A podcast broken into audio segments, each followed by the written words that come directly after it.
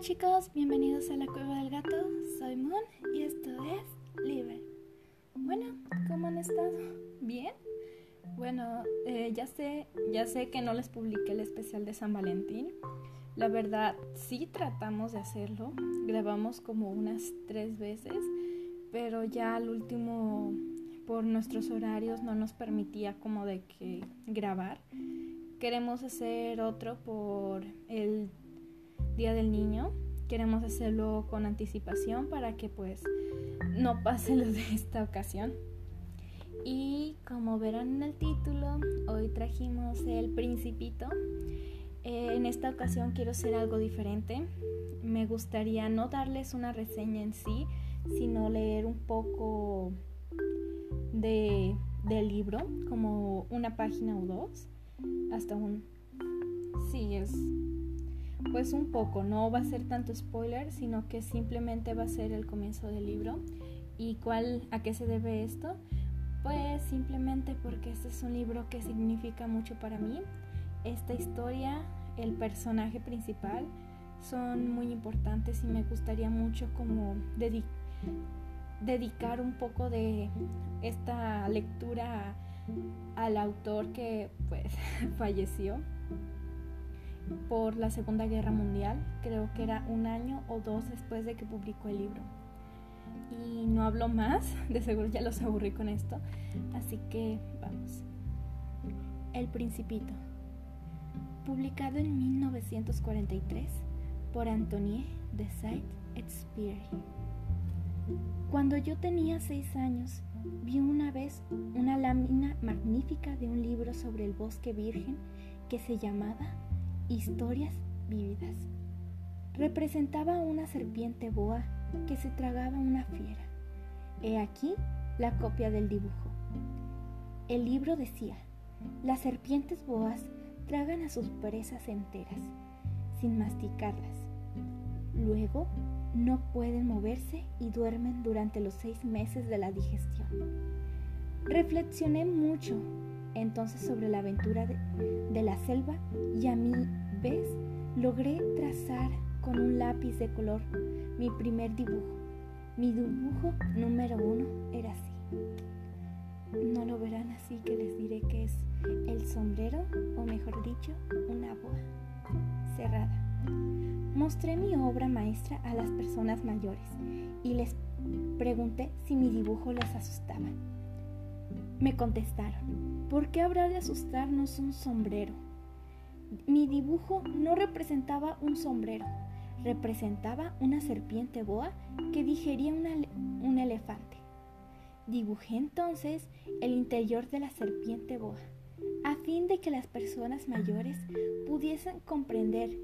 Siempre necesitan explicaciones. Mi dibujo número 2 era así, la boa abierta.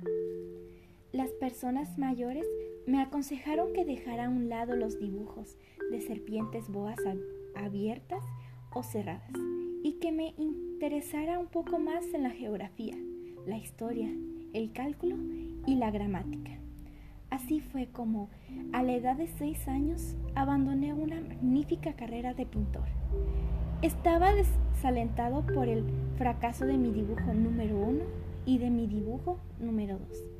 Las personas mayores nunca comprenden nada por sí solas y es cansado para los niños tener que darles siempre y siempre explicaciones. Debí, pues, elegir otro oficio y aprendí a pilotear aviones.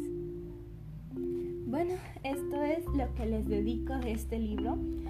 Debería ya, mi libro la verdad es ya bastante viejo. Lo tengo desde la primaria. Como les dije, este es un libro muy especial para mí.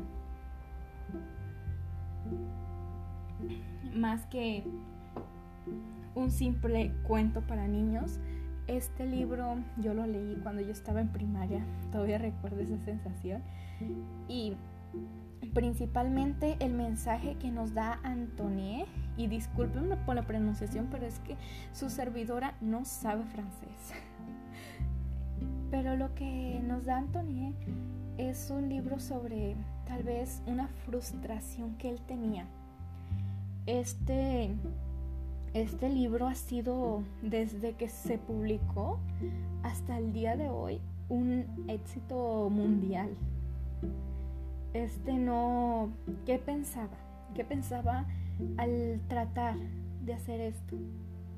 Saben, el modo en el que Antonio, ah, voy a decirle Antonio la verdad, cómo Antonio se refiere a nosotros, cómo se refiere, em, cómo nos, cómo se podría decir, cómo nos da una lección de vida, cómo nos dice que a pesar de que tú crezcas, tú tienes que divertirte y disfrutar la vida. Los personajes es, es que esto me deja como que sin palabras, es como de que mucho de lo que yo tengo que hablar es demasiado, pero a la vez es como de que no tengo nada. Eh, voy a revisar algo, vamos a ver. ¿Qué, qué simboliza?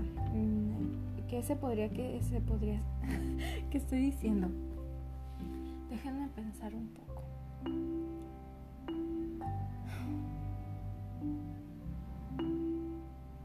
Es una obra maestra, es lo que se me viene.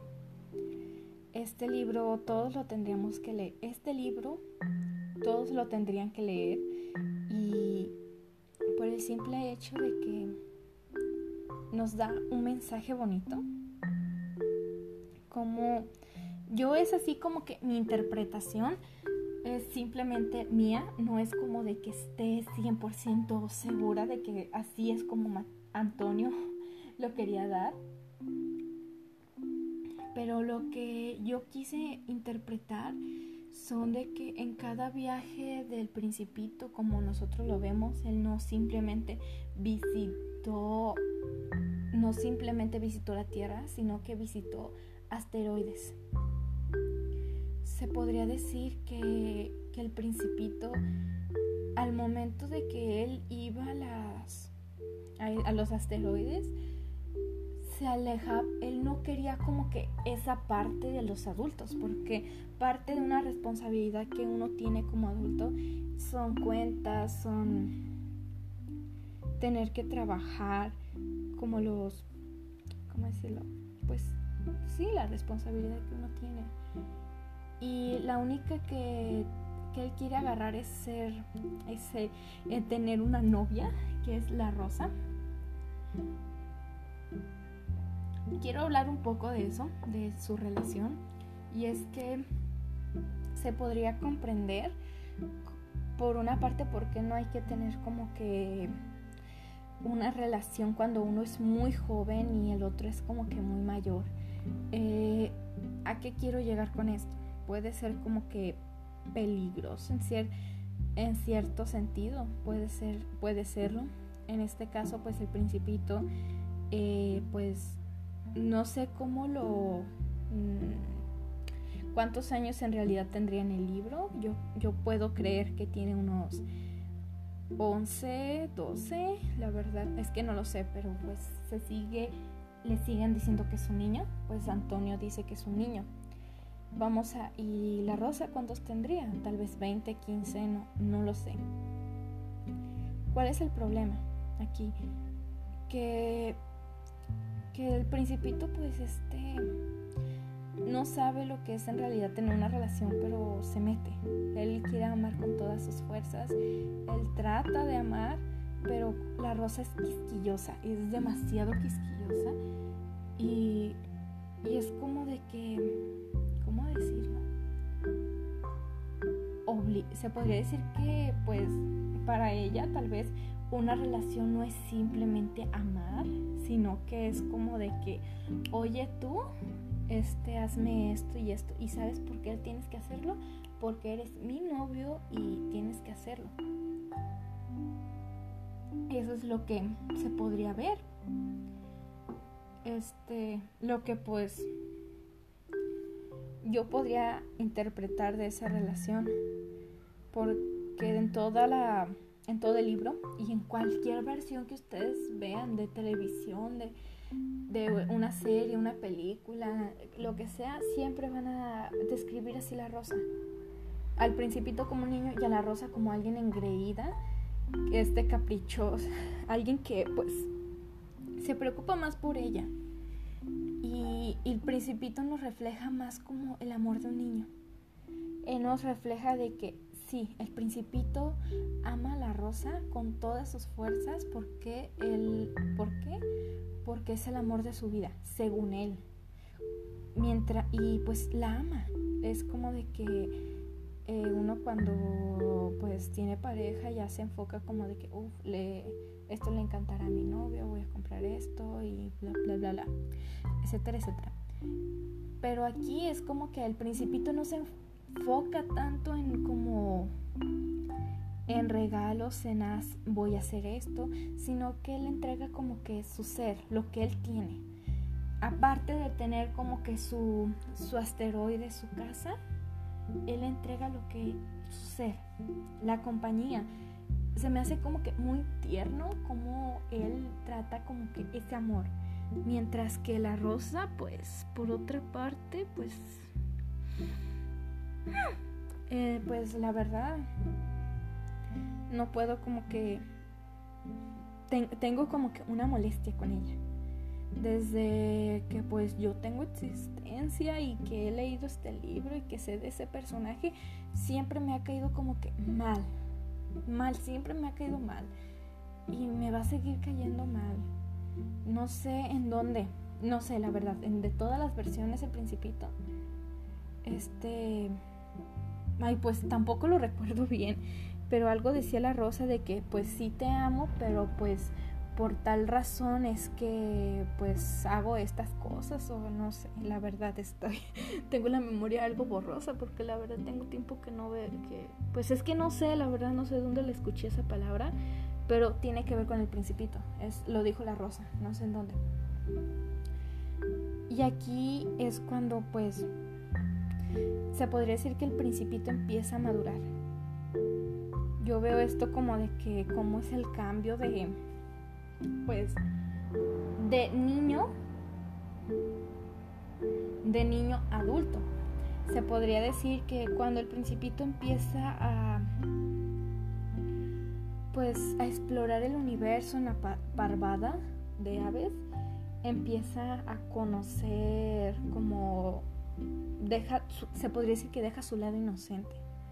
Desde el momento que salió del B612, dejó su niñez, dejó su inocencia y empezó a madurar. Se enfrenta a varias cuestiones de adultos y es algo como que lo empiezan a corromper. Ya conocemos como su plan en la tierra y, y todo eso, también es como que una parte. Ya no sabemos qué bueno, depende de donde lo escuchemos, nos cuentan historias diferentes de lo que pasó con el principito. Este, pues, aquí quiero como que recalcar más que nada otras versiones de la historia, porque pues la verdad me gusta mucho. Es que el libro es como de que casi no pues sí se le puede sacar mucho, pero no tanto como yo quisiera. Simplemente yo veo el libro como que, como les dije, como una etapa de, de madurez, donde pues este el principito conoce lo que es el verdadero amor. Ah, se me olvidó eso. Pues este el principito, aparte de conocer como que la vida verdadera de un hombre, la madurez, este él conoce lo que es en verdad el lo que es el verdadero amor. Recordemos una escena donde el principito conoce a un millón de rosas y se pregunta, yo pensé que mi rosa es única. Y si mal no recuerdo, ahí llega el zorro y le dice que tu rosa es única para ti. Y es como de que, pues es que al fin, al fin y al cabo también nos dan una lección de amor. Como de que, pues eso, de que, este, al fin y al cabo todos somos iguales, pero a los ojos de esa persona especial que nos va a llegar a amar, somos el ser más único del universo. No va a haber nadie como ella, no va a haber nadie como pues esa persona. Oh, Ay no, pues la verdad, si tuviera un lugar más silencioso, la verdad lo haría, pero no se puede. Qué crazy. Esperemos a que.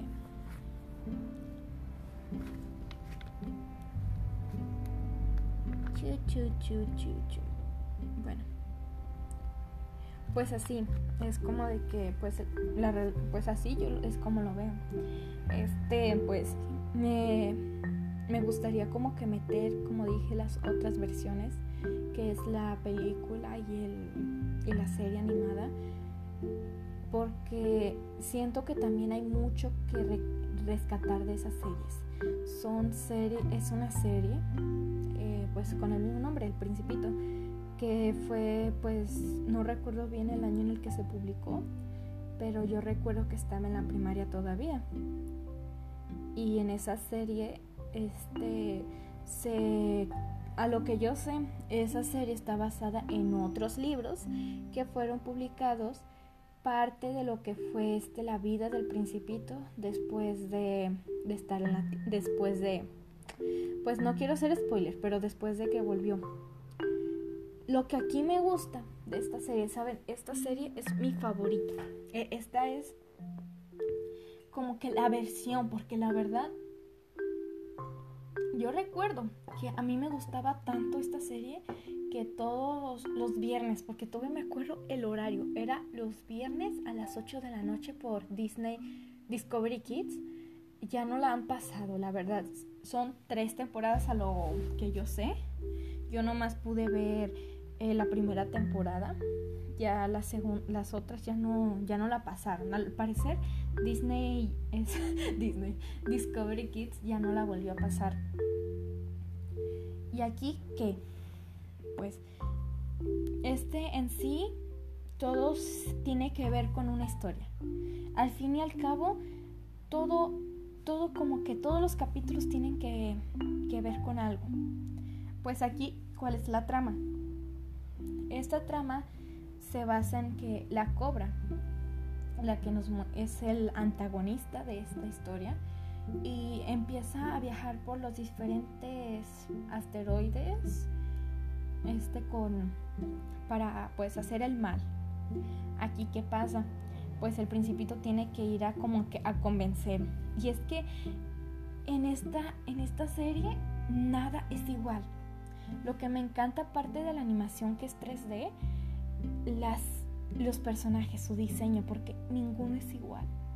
Puedo decir como que uno, déjenme recordar una historia. Eh, ah, me acordé, esta, saben, esta es mi favorita, esta es mi historia favorita. Y se trata de un típico de Romeo y Julieta. Y en esta historia que, que va, pues este, existen los dos bandos que es música y flores. Y aquí la, la chica es este de, las, de la música y el chico de las flores. Y se enamoran pero yo no sé por qué, no sé si ya lo explicaron en la serie o qué, pero están en guerra. No, bueno, no están en guerra porque la guerra ya pasó, pero son enemigos. Y pues este le dicen y pues aquí el problema es la madre, porque le dice a su hijo que este que no se tiene que juntar con esa chica, ¿por qué? porque puede haber otra guerra. Y es que la madre le mete al hijo de que no se tiene que este, juntar con, con ella por el simple hecho de que puede haber otra guerra, de que va a haber una guerra y ya su reino va a valer.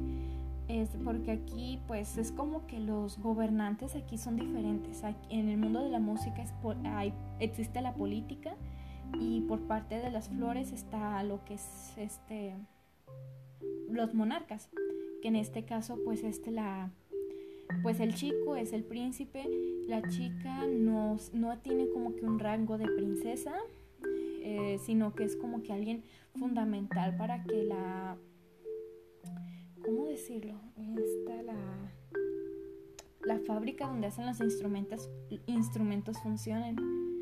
Y pues este, pues ahí el que es el presidente es como su, su tutor Aquí, ¿qué más? Estoy tomando agüita, qué rico. Y pues aquí, pues hacen todo su show. Es que quiero que lo vean, no les voy a contar tanto. Hacen todo su show. Y al final, pues no hay guerra. Porque se iba a hacer otra guerra. Porque todos se, todos se enteraron que ellos dos tenían algo. Y es que se odian. Y pues gracias al principito, pues este, todo salió bien.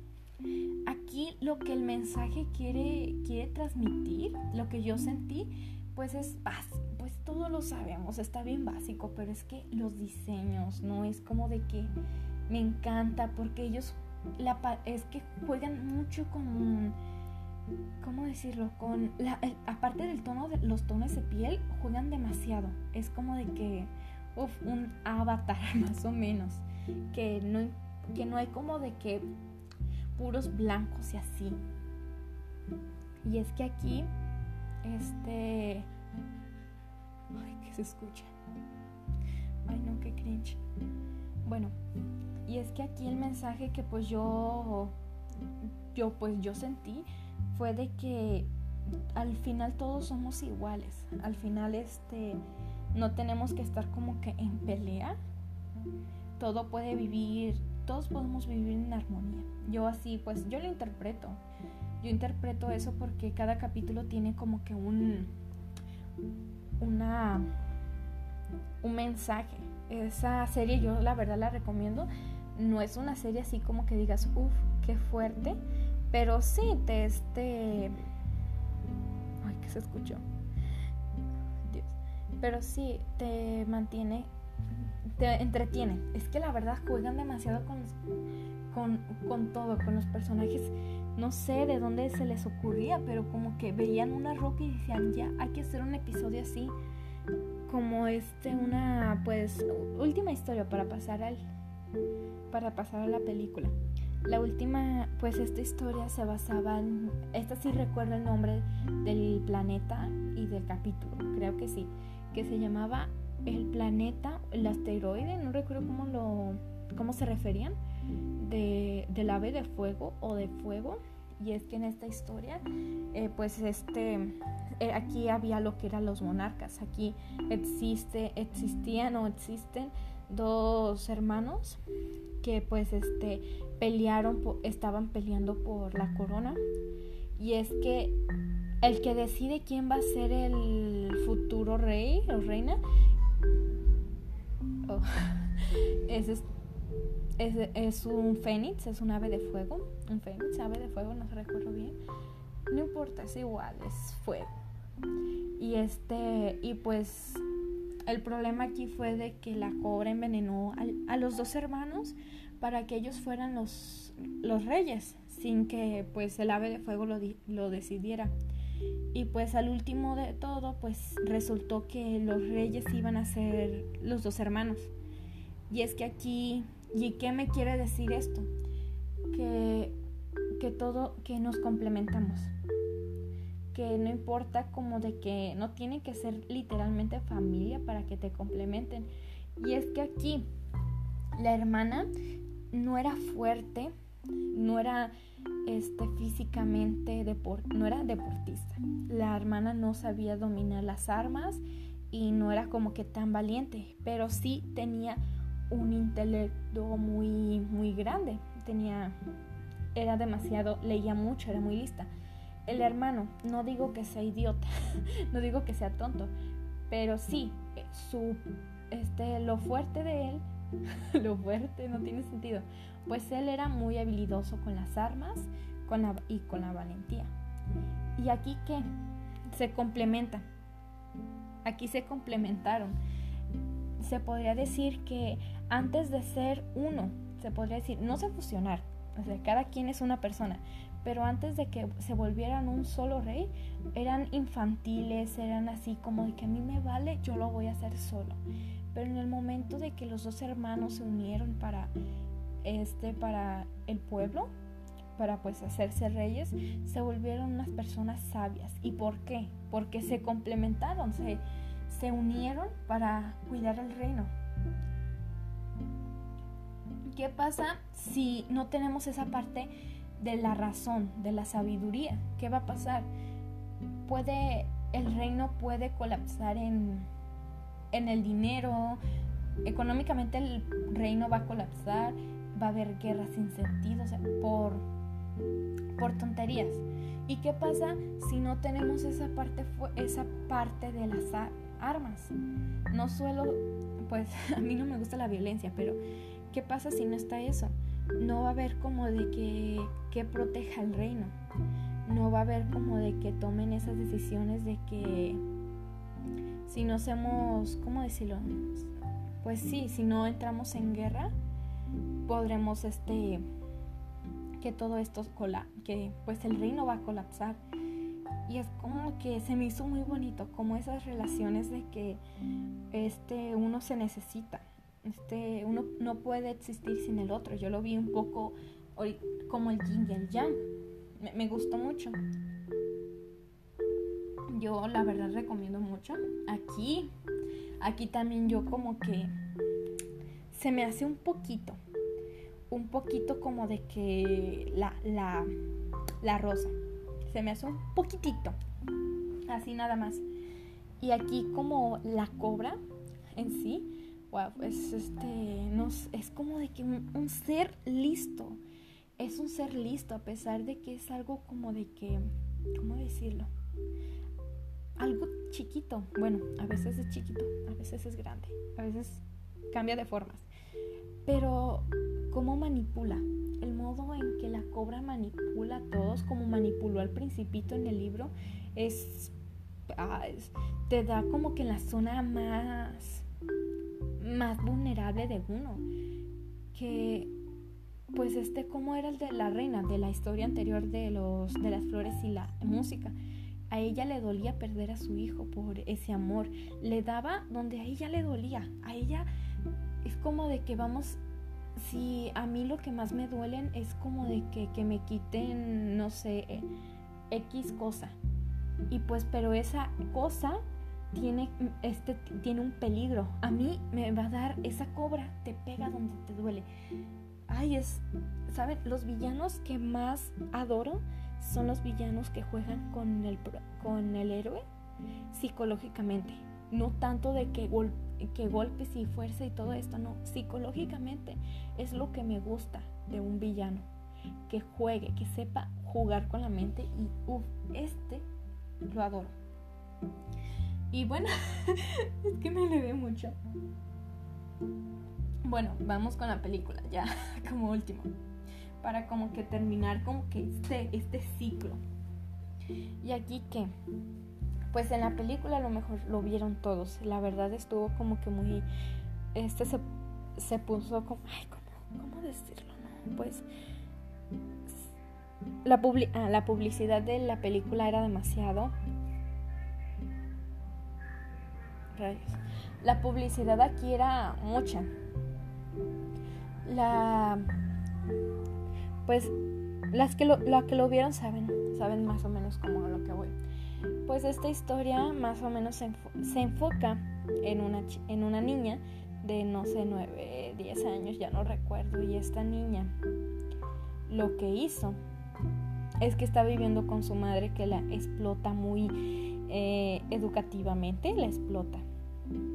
¿Y qué pasa? Pues se mudan a una ciudad con un vecino rarito y es cuando pues todo se descontrola para la madre porque pues su madre quiere tener la vida controlada de su hija, no la deja tener amigas y tiene su horario muy, está muy bien organizado, pero demasiado para que pues no tenga tiempo para nada. Aquí esta película, la verdad, yo entré en lágrimas. Sí, el libro y la y la serie, porque hubo un capítulo. Dije que ya no me iba a meter, pero así para rápido. Y es que hubo un capítulo donde pues el principito olvidaba la olvidaba todo. Y yo recuerdo, no, que, ay no, mi ser de ese entonces, una niña de, ay no sé, 10, 9 años llorando por eso, no. Y, y yo lloré con la película ya con unos, ay Dios, no, ay no, pues ya ni me acuerdo. Pero ya estaba grande, creo que estaba en la secundaria, la prepa, no recuerdo. Y es que aquí, pues la, la madre quiere que pues explota a su hija educativamente. Y es que aquí lo que quiero lo que quiero ir. Pues este, pues en mi clase estuvimos viendo del sistema educativo de los griegos, de la Grecia antigua. Y había algo que decía Platón, que un niño no tiene que aprender, no le tienes que obligar el aprendizaje, él tiene que aprender jugando. Y es como de que cómo es que gente tan antigua que puede como que tener una educación tan bien. No digo que todos tuvieran bien los lo, la antigua Grecia, pero eso es como lo que nos deberíamos enfocar. ¿Qué, ¿Qué pasa aquí? Por dos partes. La niña aprendió con el Señor jugando. Ella aprendió muchas cosas, mientras que con la madre también este aprendió, pero como que muy aburridamente. Es como de que yo no digo que la pues la educación sea mala, es la educación es una preparación para pues para el futuro, para dejar la ignorancia atrás. Yo la verdad pues apoyo mucho el sistema educativo. Es aunque no se toman muchas decisiones buenas, pero por algo existe la educación. Por algo existe.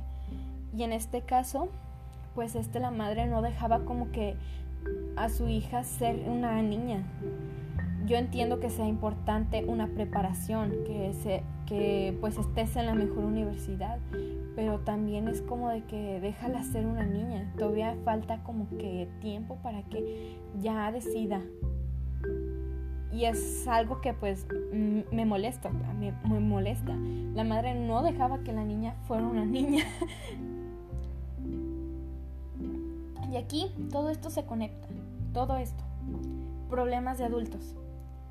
No importa por dónde le vean, el libro, la serie y la película se enfocan en lo mismo.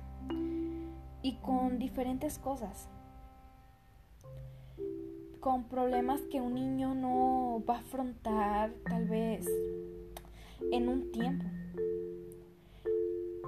Yo, yo la como un consejo, eh, si tienen hijos y ya van a entrar y ya saben lo que quieren estudiar, la verdad no los desanimen. Yo pues yo quería estudiar artes, pero pues mi familia no, no quería, no le gustaba esto.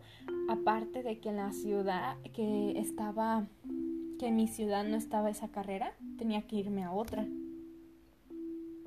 Yo la pues ahorita no lo estoy estudiando por, por la pandemia, al último decidí estudiar pedagogía pero al final y al cabo, se es que se debe dejar a un hijo hacer lo que quiera. La verdad no me hagan mucho caso. Yo no tengo hijos y no se podría decir que yo sepa como que la preocupación que una madre va a tener. Yo solo digo lo que pienso y no sé lo que en verdad se pone, lo que en verdad una madre siente. Pero con este, con este personaje en, en especial, ¿cómo ¿Cómo afronta?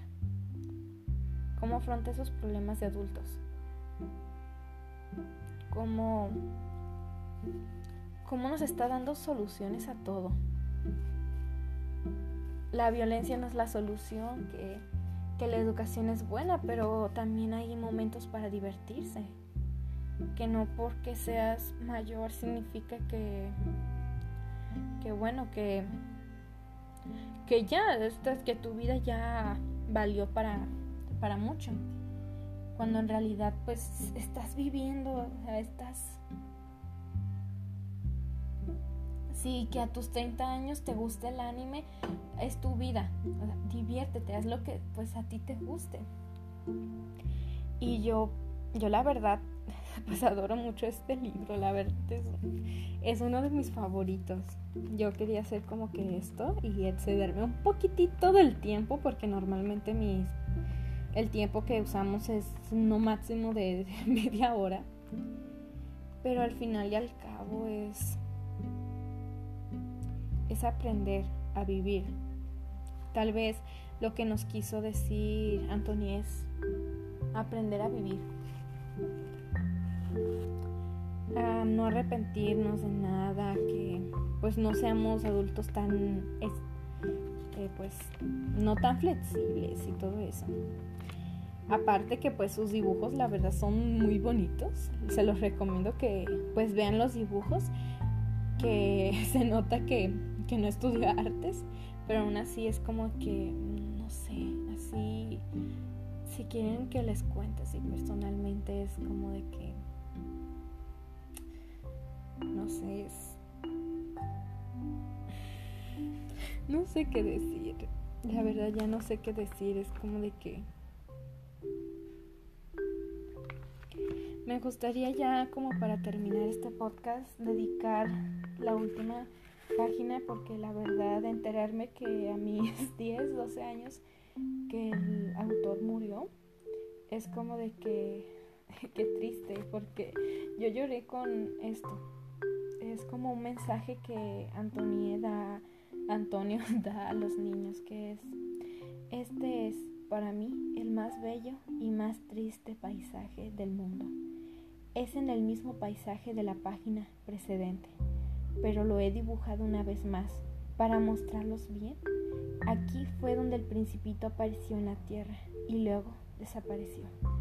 Mirad atentamente este paisaje, a fin de estar seguros de que habréis de recordarlo. Si viajéis, si viajéis un día por el África, en el desierto, y si llegáis a pasar por allí, os suplico, no os apresuréis, esperad un momento, exactamente debajo de la estrella, si entonces un niño hacia vosotros llega hacia vosotros, si ríe, si tiene el cabello de oro, si no responde cuando se interroga, adivinaréis quién es. Sed amables entonces, no me dejéis tan triste. Escribidme enseguida. Díganme que el principito ha vuelto. Ay, no, ya se me salieron un poco las lágrimas. No sé, es como de que... es que este libro... ¿Cómo, ¿Cómo puedo interpretar un final que no les puedo contar? Pero... Es como recuerdo que cuando yo pues me había enterado de la noticia porque yo no sé cómo supe, pero ah, investigando yo me di cuenta de que pues Antonio había fallecido como dos años o no recuerdo, pero fue un tiempo muy corto cuando sacó el principito. ¿Saben? Yo decía, yo pensaba, el principito se llevó a Antonio, no quería estar solo en el B612.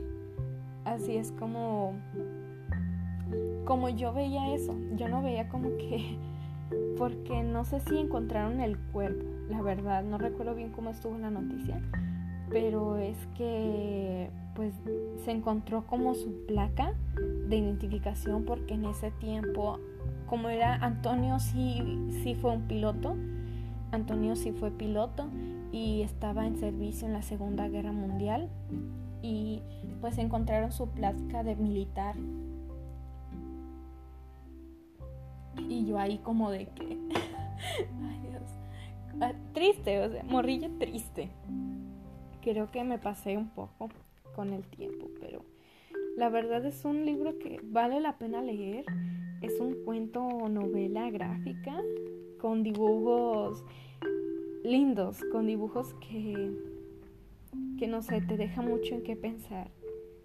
Con un chico de cabellos de oro que te dice que vivas, que, que aproveches todo al máximo y que te quiere domesticar y quiere un cordero. Bueno chicos, esto fue todo. Después de casi una hora hablando con ustedes, fue, fue un placer. Esperemos que les haya gustado. Ya saben, esto fue Liber. Nos vemos.